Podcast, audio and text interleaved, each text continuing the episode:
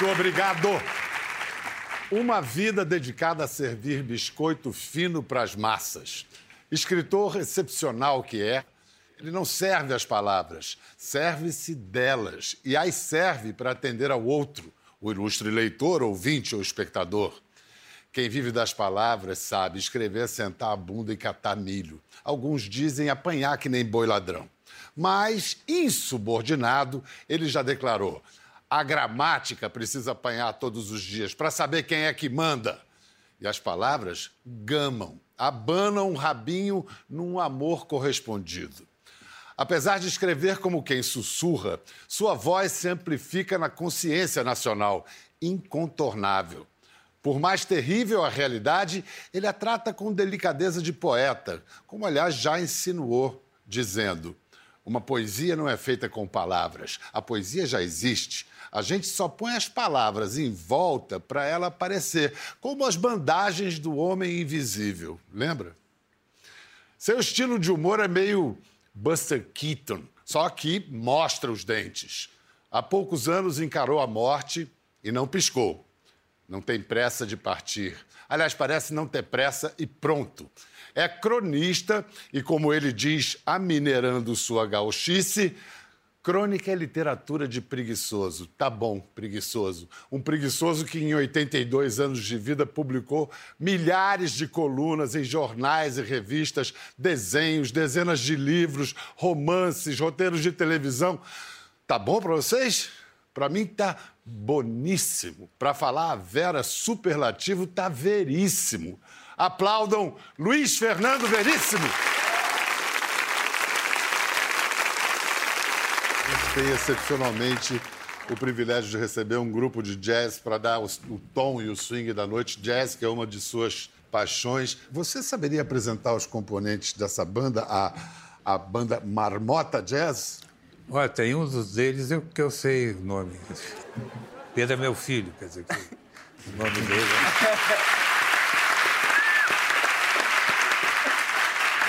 Pedro, Pedro Veríssimo é o crooner, é, é, a voz do grupo. Então você apresenta os seus. Aqui atrás de mim, outro Pedro, Pedro Moser, na guitarra. Bruno Braga na bateria. André Mendonça no baixo e Leonardo Bittencourt no piano.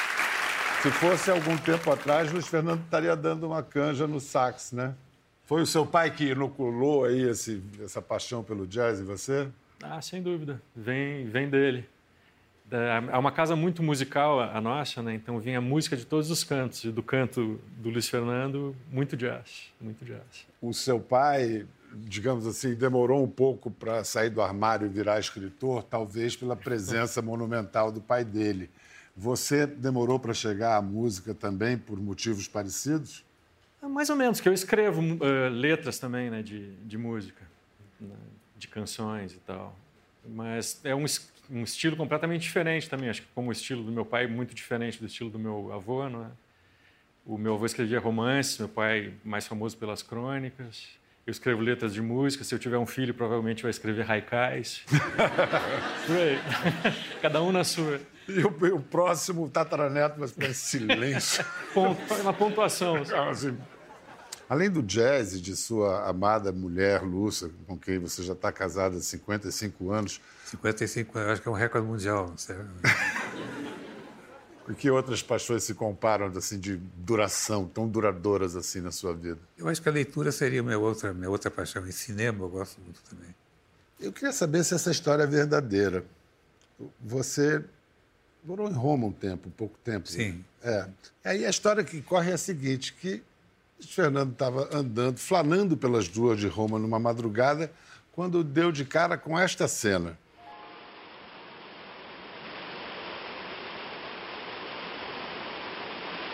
Qual é a versão correta? Você estava andando e. Eu estava andando e fui dei numa cena, estava filmando uma, uma, sequência, e era a Anitona, né? A Anitta Eckler e o Mastroianni.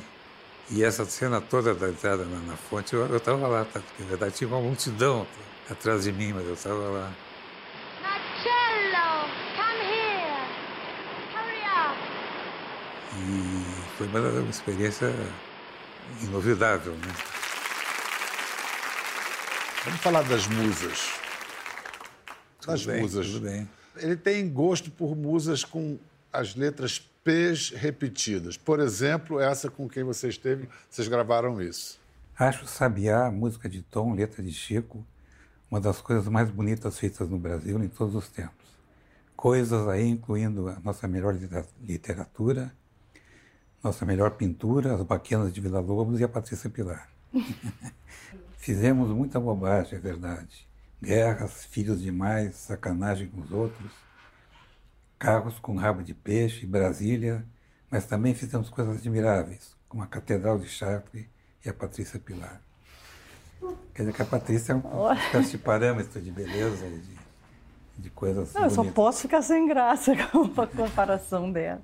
Essa é uma das tantas frases que está num livro que deve sair em setembro, chamado Veríssimas, que é uma coleção de frases e trechos de, de crônicas, em que eu falo várias vezes na Patrícia Pilar, que eu sou uma- um admirador antigo, não só da beleza dela, mas da, da- da- do talento como atriz.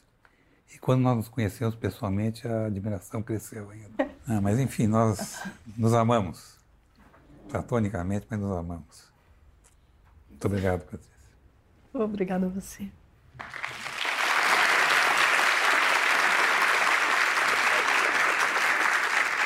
O curioso nessa cena é que o time do escancarou e quem ficou tímida foi ela, a Foi atriz. né? Patrícia Pilar, teve a Patrícia Poeta e agora sua musa é uma criança de 11 anos, Cacá Nascimento, É, da, da Mangueira. Mangueira. Mas você dormiu no, antes do desfile da Mangueira? Dormi, pois Então, Eu o- tinha- onde você teve a oportunidade de ver e se apaixonar por Cacá Nascimento? Não, tem uma, um site da, da Mangueira, né, que tem ela cantando o samba enredo. O samba em si já é muito bonito e ela é uma, uma graça. Olha, até dizer um, um clichê, né, que é o futuro, né? O nosso futuro é esse. E a gente só deseja que o futuro seja pelo lado da Cacá e não pelo lado de todas essas barbaridades que a gente está vendo. né? Então, acho que a gente podia promover a Cacá como alternativa para o Brasil. Né?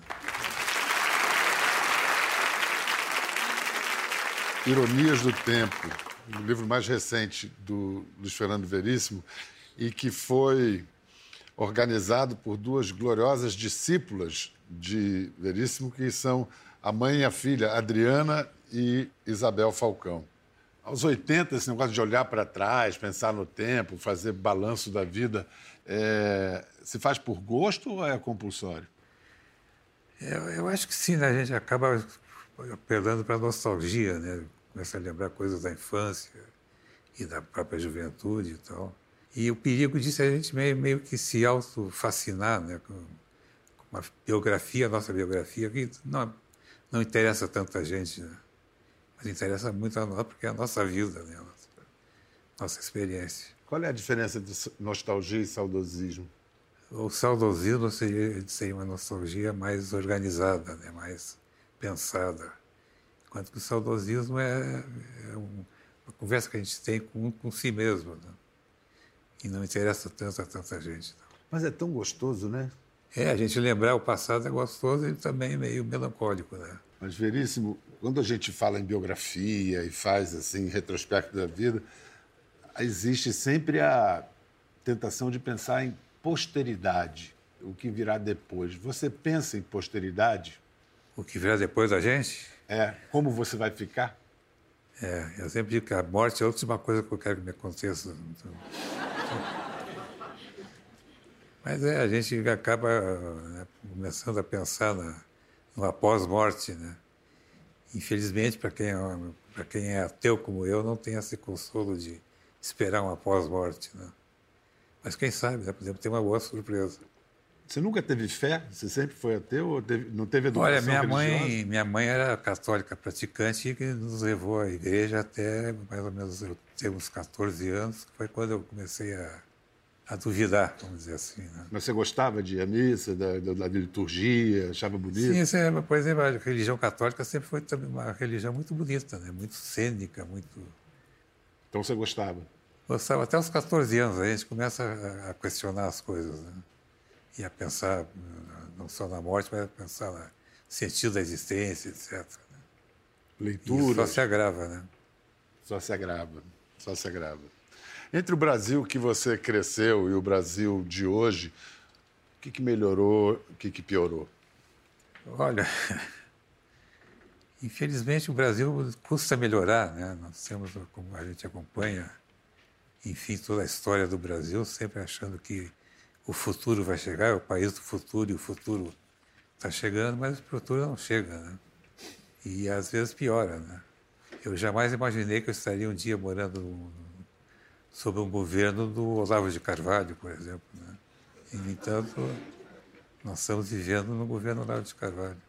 E o mundo, o mundo que você foi criado e o mundo hoje, para falar, fica meio pomposo falar assim, mas o projeto humano, você tem alguma eu acho que muita coisa melhorou, é óbvio, né? A medicina, por exemplo, que, que se consegue com a, com a, medicina. A medicina hoje em dia, é claro que melhorou, né?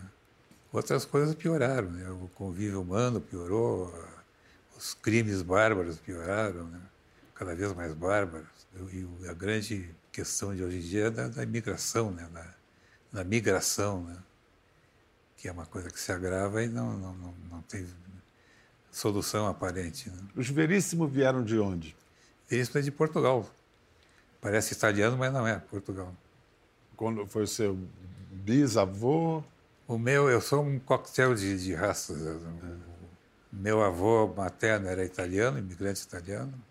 A minha avó eh, materna era, nasceu no Brasil, mas falava com sotaque alemão. Meu pai devia ter de tudo, índio, negro, tudo na, na, na, nos antecedentes dele. Né?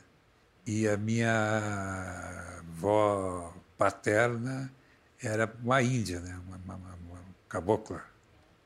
Quer dizer que é um coquetel de raças. Um brasileiro, muito prazer, né? Esse, é, isso é Brasil. E, e, aí a gente ficar ouvindo os discursos de xenofobia, rejeitando refugiado e imigrante, é, é. é, é contra a nossa própria natureza. Exatamente, contra a nossa história, inclusive. Contra a nossa história. Você falou há pouco dos avanços da medicina, esses são extraordinários. E eu acho que eles te valeram há sete anos, né? Em 2012 você nos deu um baita susto, teve uma infecção generalizada. Exagero dizer que você viveu uma experiência de quase morte? Sim, eu cheguei perto. é engraçado essa, nessa, nessa questão é que eu estava no hospital e estava delirando. Comecei a delirar até visões e, e alucinações. E eu estava no, no, como é que se diz, no coisa intensiva, tratamento intensivo no Hospital Moinhos de Vento de Porto Alegre, e eu comecei a ver um movimento de crianças dentro da, da da, do setor intensivo do, do, hospital e descobri que o hospital era um entreposto de órfãos vietnamitas que estavam passando pelo hospital, sendo levados depois para os Estados Unidos. Isso era verdade ou era, era alucinação que completa? Ah, tá. Alucinação completa. É que foi, fez parte do tratamento um LSD que te deram ali. Assim. Mas felizmente eu saí disso e, estou é, mas, mas numa crônica que, você, crônica que você escreveu a respeito, depois que você ficou bom, também era um bocado lisérgico, desmoronando. Vou ler só o começo para a gente ouvir. É um sonho cinematográfico. O prédio de lata estava desmoronando e eu estava dentro dele desmoronando também. Caía de bruços como um super-herói que esqueceu como voar, com a cara virada para o chão ou para o saguão do prédio que se aproximava rapidamente. Se eu me espatifasse no saguão, certamente morreria, pois seria soterrado pela lataria em decomposição que acompanhava meu voo. O fim do sonho seria o meu fim também. Quem quiser ler o resto é só dar um Google. Como foi acordar vivo? Acionou o retrovisor ou o farol alto? Olha, eu nunca soube bem que eu estava em risco, com risco de vida. Né? Uma coisa que depois, pensando no que eu tinha passado, sim, que eu me dei conta que que quase tinha ido embora, né? Na hora ali eu não eu achava a coisa mais comum do mundo ter eh, vietnamitas andando pelo corredor do hospital. Né? Crianças. Crianças sendo vietnamitas. Você, quando criança, era uma criança feliz, espivitada ou era uma criança. Não, muito introvertida, muito introvertida. Sempre fui muito tímido e introvertido, introvertido. Falei no início de como esse pai, como o Érico, enorme, deve ter, eh, talvez, retardado a, a manifestação da, da, da, do seu talento para escrever. É fato isso? Olha, talvez inconscientemente né, eu tenha achado que, como era filho de um escritor, um escritor conhecido e tal, eu não devesse ir para esse lado, para esse caminho também, né? Mas conscientemente não, não, isso não aconteceu, não. Eu só demorei muito para começar a escrever, né? Comecei a, a, com 30 anos, até então não tinha escrito nada. Foram algumas traduções do inglês para o português, nunca tinha feito nada. E quando comecei a escrever com mais de 30 anos, eu já sabia mais ou menos, mais ou menos como fazer, né?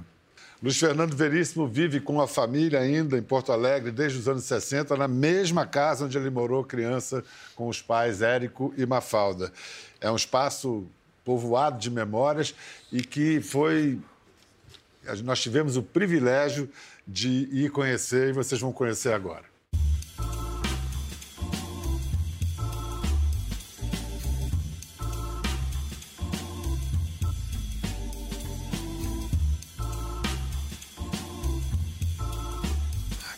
Música clássica, música de musicais, jazz também.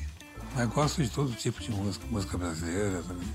E aqui embaixo são as traduções do, dos livros do pai, né? Tem inglês, francês, tem tudo. Aqui é a mãe com o Saramago. A mãe não gostava de ser fotografada, mas quando o Saramago veio visitar, fez questão de fotografar com ele.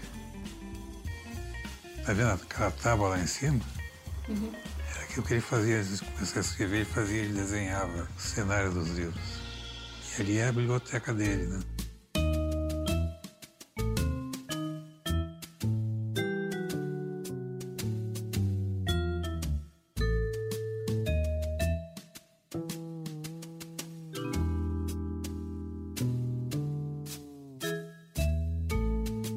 E aqui é o onde eu trabalho, bandeira do Esporte Clube Internacional. Máquina eu escrevi com o pai queria ser vermelho. Era dele? Era dele, é. é que ele batia a máquina, depois ele corrigia. Deu de presente esse alguém, eu acho que vendeu para o Lar dos Velhos, que é uma instituição que tem aqui, e o Lar dos Velhos nos vendeu para nós. Esse é o que não existe mais, né? o computador não, não deixou de existir. Esse aqui, esse livro acabado, né? impresso.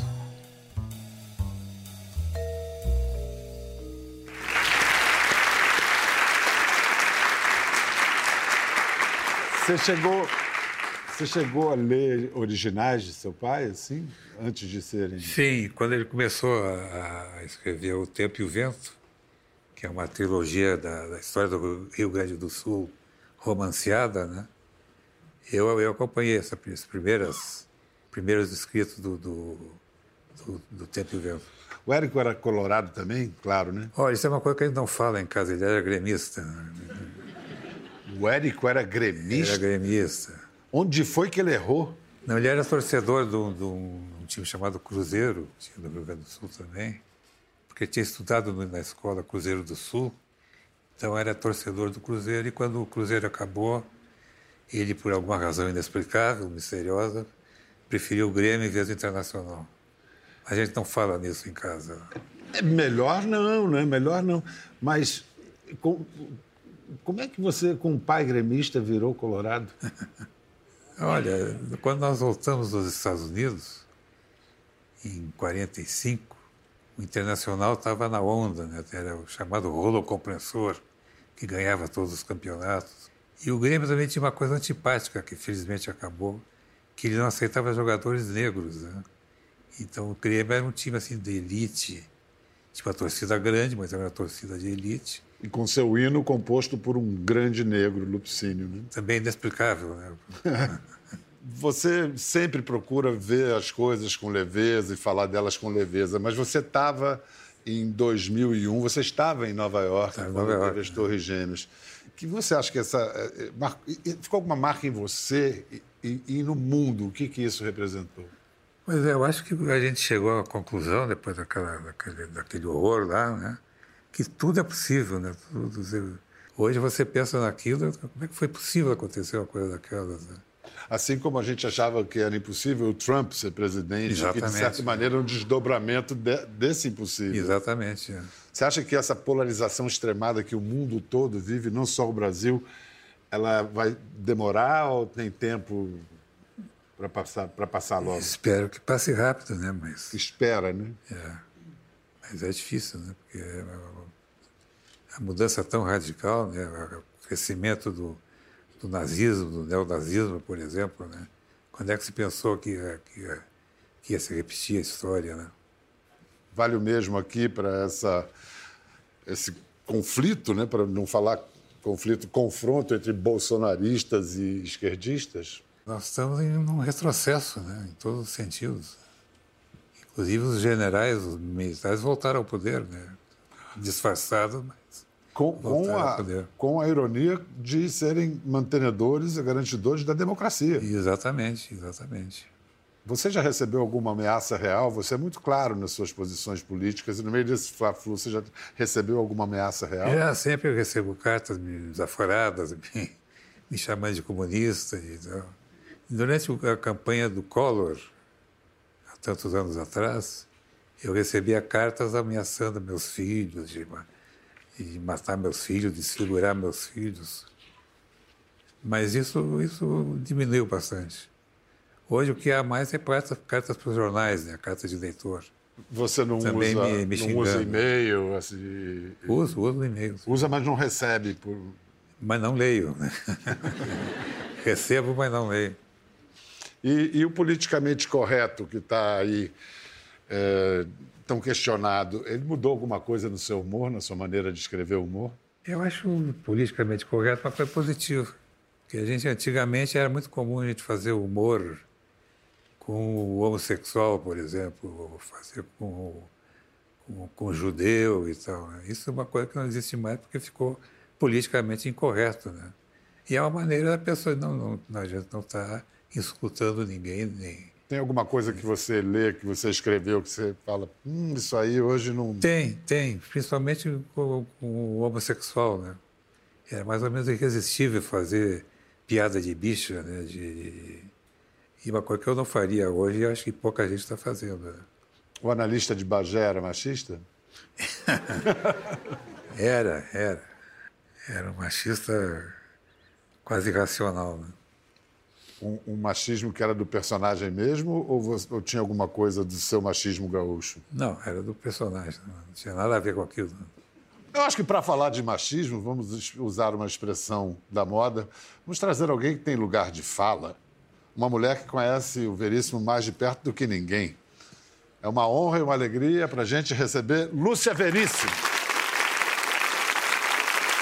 Quem apresentou vocês lá na década de 60, isso, né? 60, é, 60 é. 63. No Rio de Janeiro. No Rio de Vocês Janeiro. se conheceram no ambiente de trabalho? Sim, eu fui trabalhar na, na com como é que chama? Câmara de Comércio do Rio de Janeiro, ser datilógrafo. E foi lá nos conhecemos. E em 22 de novembro de 1963 ficamos noivos. E em março de 64 casamos. Eu dei o golpe nele. E segundo ele, a ditadura continua lá em casa até hoje. Não sei. Então são 55 anos de história. É. Esse tímido, na hora de te seduzir, como é que foram as armas dele? Cinco minutos para eu me decidir. cinco minutos. Você tem cinco minutos para dizer que quer casar comigo. E de vez em quando a gente tem esses lances de loucura, e eu fiz uma loucura correta, boa. Estamos aqui, né? Foi uma acertada. Pra, parafraseando o JK, 55 anos em 5 minutos. Isso mesmo, é, é, verdade, é verdade. É. Tá de tempo. É. Mas então. Mas então, o gaúcho Luiz Fernando chegou a ser machista, machão? Ou não, ele nunca não, foi? Não, não, não. Não. Nunca, né? não, não foi, não. Um não, homem educado, não, né? Não. muito. Mas preciso dizer que a, isso tudo aconteceu porque a Lúcia era uma péssima datilógrafa. É, ele resolveu resolver o caso tirar ela do casando né? e se livrar da datilógrafa. Eu acho que foi, foi melhor negócio. É. Mas hoje você é a primeira leitora, é, você faz administração, é conselheira. Quais são as suas Não, funções? não, não, não tenho nada, nada, absolutamente nada que ver com o que escreve, com o que faz. é, não mostra, o Luiz Fernando não mostra o trabalho dele para ninguém? ninguém. Para ninguém. Nós só vamos ver depois quando está publicado. Agora, até a gente de vez em quando dá uma olhadinha nos, no computador lá e espia para ver o que, que é que vai saber, para não esperar que ele diga: lê amanhã. Amanhã você pode ler. Quando ele fica muito calado assim, você espera pelo, pela Sim, crônica do dia mas seguinte. Fica assim muito calado, não, ele é calado. É, Eu estou no lugar errado, eu era estar sentada ali porque eu vou atrás, que é para ver o que, que ele está dizendo, o que, que ele tem para dizer, o que ele pensa. É a maneira de eu ouvir a voz. Diz que Érico também era assim.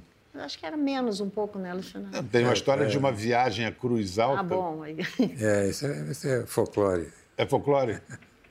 É, que eu fui de, de- Nós fomos, o pai e eu, de, de trem para Cruz Alta. Cruz Alta é até onde ele nasceu, né?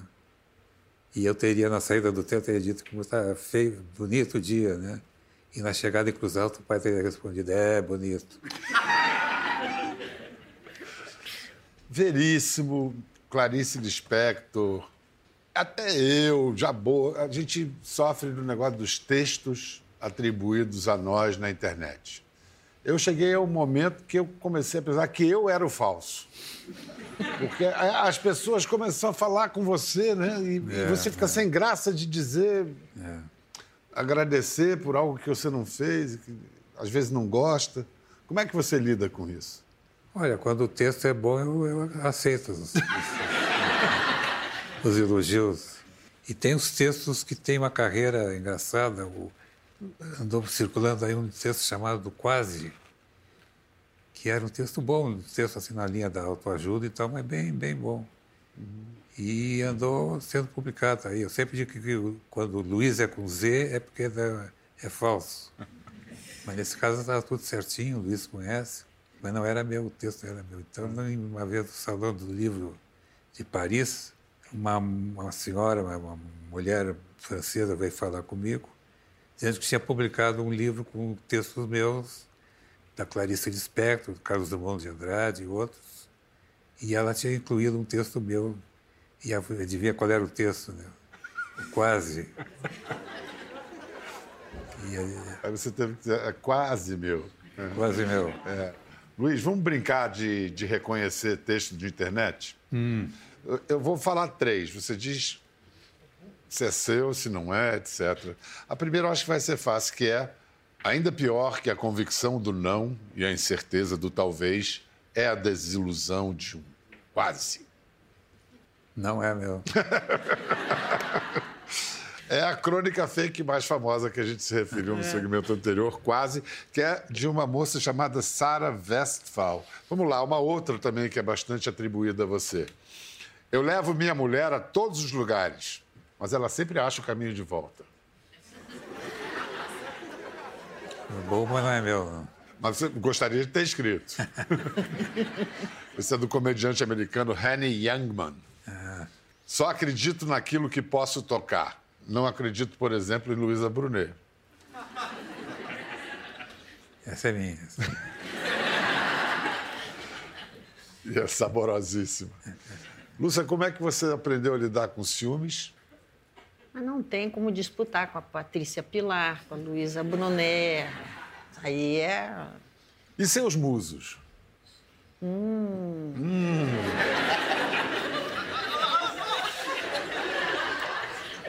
LFV.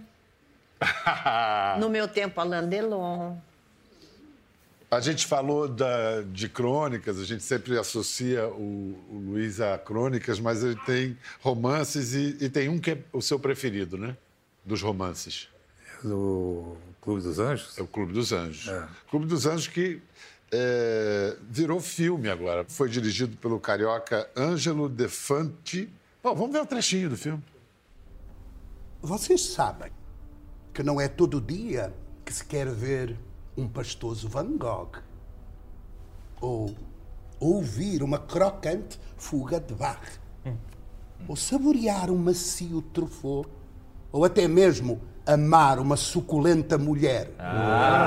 Para vocês que gostam disso. Mas todo dia se quer comer. A fome é um desejo reincidente. O único desejo reincidente. Sim. A visão acaba, a audição acaba, o sexo acaba, o poder acaba, a juventude acaba, mas a fome. A fome continua.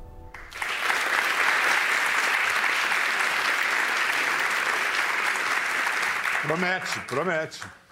Você já tinha visto alguma? Não, não, não. Primeira, Primeira vez que você viu, e a primeira impressão, gostou? é, Parece bom, né? Parece bom, um um elencaço. Imagino que deve dar um certo nervoso você pegar o que você escreveu e, e alguém meter a mão, roteirizar, virar filme. Você participa minimamente ou procura? Não, eu acho que a gente tem que encarar como sendo criação de outro, né? Qual a próxima viagem de vocês? Vamos agora visitar a Clarissa. Que é minha irmã. Minha cunhada, irmã, e que fez aniversário, 84 anos, ótima, linda, maravilhosa. Onde? McLean, Virgínia, pertinho de Washington, né? Vive lá há 60 anos, mais, né? É, mas. Em Virgínia? Em Virgínia. Virgínia. Ah, você pode aproveitar e visitar o Olavo de Carvalho, que mora lá em. O É, pertinho, é. É mesmo, uma boa ideia. que, que você acha? É uma boa ideia. Pelo menos tem crônica depois, né? Dá assunto. Olha, muito, muito obrigado, Luiz. Foi assim, Olha. uma honra, um grande prazer. Obrigado, Lúcia. Tchau, obrigada. Muito obrigado. Obrigada, obrigada a você. É, Vamos citar o Veríssimo, parece que essa citação é verdadeira. Ele teria dito que não confia em nenhum músico de jazz que não esteja morto há pelo menos 25 anos. Disse. É. Quer ver mais? Entre no Globoplay. Até a próxima.